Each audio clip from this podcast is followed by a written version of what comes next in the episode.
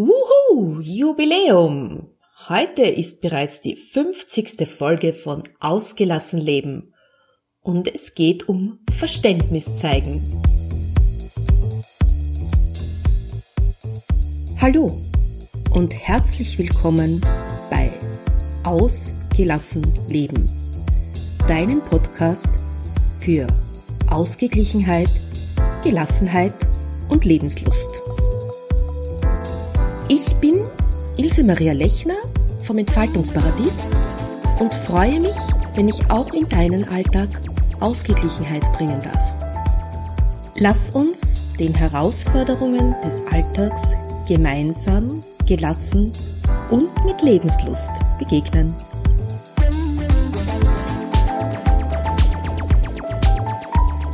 Herzlich willkommen zu dieser Jubiläumsfolge von Ausgelassen Leben. Ja, die 50. Folge. Und alles dreht sich um Verständnis zeigen. Aber was ist dieses Verständnis überhaupt?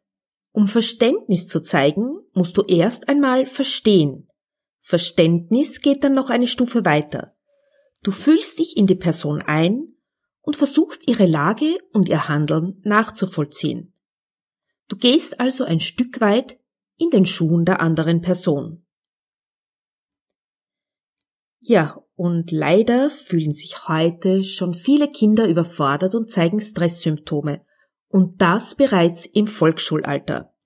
Das fängt mit einem Mama, ich hab so Bauchweh am Morgen an und manchmal geht es so weit, dass die Schule regelmäßig anruft und ersucht, das Kind abzuholen, weil es entweder ganz schreckliche Kopfschmerzen hat oder in der Schule erbricht oder sich anderswo krank fühlt und dem Unterricht nicht folgen kann. Wie kannst du als Mama in so einer Situation verständnisvoll reagieren? Erstens, mach dir klar, wie der Stress entsteht. Die Gründe können vielfältig sein. Der eigene Anspruch, Versagensängste, Druck in der Schule oder im Freundeskreis oder auch der elterliche Anspruch. Vielleicht meinst du jetzt, aber ich stell doch gar keine so großen Ansprüche. Mir reicht es schon, wenn mein Kind eine drei nach Hause bringt. In diesem Punkt möchte ich dich ersuchen, wirklich ehrlich zu sein mit dir. Setz bei dir selbst als erstes an. Ich spreche da aus Erfahrung. Ich habe das auch lange von mir selbst behauptet. Es war auch das, was ich meinem Kind gesagt habe. Aber wenn ich mir dann die Arbeiten durchgesehen habe und Schlampigkeitsfehler entdeckt habe, die vermeidbar gewesen wären, dann bin ich innerlich zusammengezuckt. Und manchmal habe ich dann auch etwas in der Art wie der Fehler wäre nun wirklich nicht notwendig gewesen gesagt. Ja, ich weiß, eine blöde Aussage. Aber ja, welchen Fehler macht man schon absichtlich? Und genau dieser Fehler ist notwendig, um aus ihm zu lernen.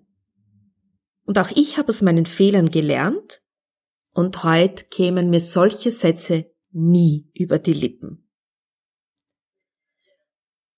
Also denk mal nach. Wenn auch du so reagierst wie ich damals, dann kann es schon sein, dass dein Kind meint, deinen Ansprüchen nicht genügen zu können. Und es fühlt vielleicht auch Druck von zu Hause. Ja, der dritte Punkt ist, zeig deinem Kind, dass es zwei Arten von Stress gibt. Stress ist ein Wort, das durch alle Medien geistert. Es wird als Auslöser von Krankheiten bezeichnet und ist für viele Kinder schon negativ besetzt. Und das ist ja auch kein Wunder, denn sie hören ja nur, Stress macht krank, ich bin so gestresst. Ach Gott, Mensch, hab ich heute an Stress. Und dabei gibt's doch zwei Arten von Stress dem positiven Eustress, der uns hilft, Energie in neue Aufgaben zu stecken, Begeisterung zu empfinden und dann etwas dran zu bleiben, und den negativen Distress, der mit Überforderung einhergeht und uns langfristig krank macht. Viertens, nimm dein Kind ernst. Gerade Kinder, denen es nicht so gut geht, haben manchmal den Eindruck, nicht ernst genommen zu werden. Und vor allem dann, wenn sie über ihre Überforderung sprechen. Denn wie oft machen wir es Erwachsenen ihre Erfahrung lapidar mit Sätzen, ach, das ist doch alles nicht so schlimm, klein. Mach es also deinem Kind leicht und eröffne das Gespräch. Du kannst ja so anfangen. Ich habe den Eindruck, dass dir in letzter Zeit, ja, dass es dir nicht besonders gut geht. Erzählst du mir, was dich bedrückt? Ich möchte wirklich gern helfen und dich unterstützen. Damit signalisierst du deinem Kind, dass du es ernst nimmst und dass du auch wahrnimmst, dass es ihm nicht gut geht. Fünftens, zeig deinem Kind, dass es durchaus Anstrengungen gibt, die sich lohnen. Du unterstützt dein Kind damit, indem du ihm vorlebst, wie wichtig es ist, Verantwortung zu übernehmen und schwierige Aufgaben in Angriff zu nehmen. Durch dein Handeln erlebt es, das kann ich schaffen. Ja, und signalisiert deinem Kind auch, dass es in Ordnung ist. Und zwar, dass es als Person in Ordnung ist und dass es auch in Ordnung ist, sich manchmal mutlos und kraftlos zu fühlen. Diese Gefühle sind nicht schön, aber sie gehen vorüber. Vor allem dann, wenn es uns gelingt, gut für uns zu sorgen. Kinder brauchen da oft Hilfe, denn einerseits spüren sie ganz genau, was sie brauchen, und andererseits gibt es da oft komische Gefühle, die sie nicht zuordnen können. Bei unserer Tochter war es lang so, dass sie es nicht bemerkt hat, als sie Hunger hatte. Sie wurde einfach nur grantig. Und ich habe in diesen Situationen immer eine Kleinigkeit, und zwar eine gesunde Kleinigkeit zum Essen angeboten. Einen Apfel, eine Banane oder ein paar Nüsse. Und schwupps war die gute Laune wieder hergestellt und sie war wieder leistungsfähig. Schaffe Rituale. Apropos Essen. Ein gemeinsames Essen ist ein schönes Ritual, das nach einem erfüllten Tag zur Ruhe bringen kann. Tja, und oft entstehen schon durch das gemeinsame Zubereiten der Mahlzeiten schöne Gespräche. Und ein Kind kann so ganz nebenbei seinen Frust loswerden.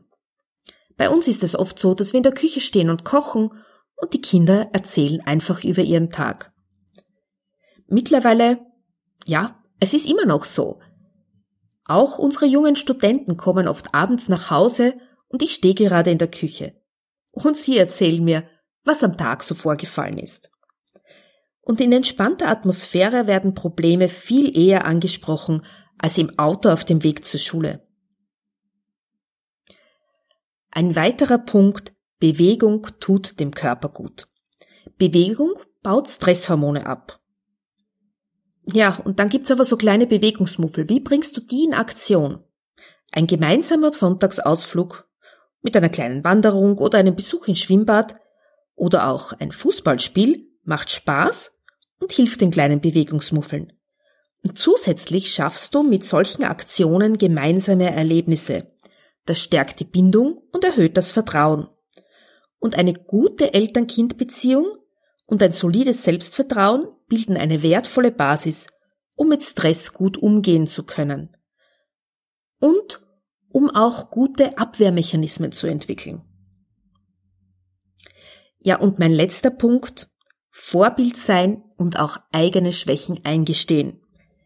Wenn du auch selbst einmal eingestehst, schwach zu sein und dir das auch zugestehst und auch ja, der Familie mitteilen kannst, dass du dich im Moment überfordert fühlst, dann entlastest du dein Kind, denn dann zeigst du ihm, dass das jeden einmal passieren kann. Stellst du dich dann noch erfolgreich dieser Herausforderung, die anfänglich wie ein großer Berg ausgesehen hat, und du fährst dann deine Erfolge ein, dann sieht dein Kind gleich auch noch ein Beispiel, dass Versagensangst kein Grund ist, aufzugeben, und dass es dann trotzdem zu einem schönen Erfolgserlebnis kommen kann. Ja, mit diesen Tipps kannst du dein Kind gut unterstützen und ich denke, sie entlasten auch dich selbst ein wenig, weil du nicht perfekt sein musst als Mama und als Papa, sondern du kannst einfach so sein, wie du bist.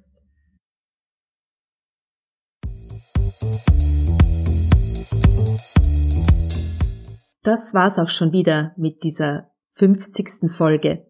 Ja, die Show Notes gibt's wie immer unter www.entfaltungsparadies.at slash agl-episode 50. Ja, und wenn auch du das Gefühl hast, mit deinem Kind vor einer Wand zu stehen und nicht weiter zu wissen, dann nützt doch die Möglichkeit meiner virtuellen Happy Hour. Für die Cocktails musst du sorgen. Ich bringe mein Fachwissen und meine Erfahrung mit. Und du hast 30 Minuten Zeit, mir dein Thema zu schildern und wir schauen dann gemeinsam, wie ich dir am besten helfen kann.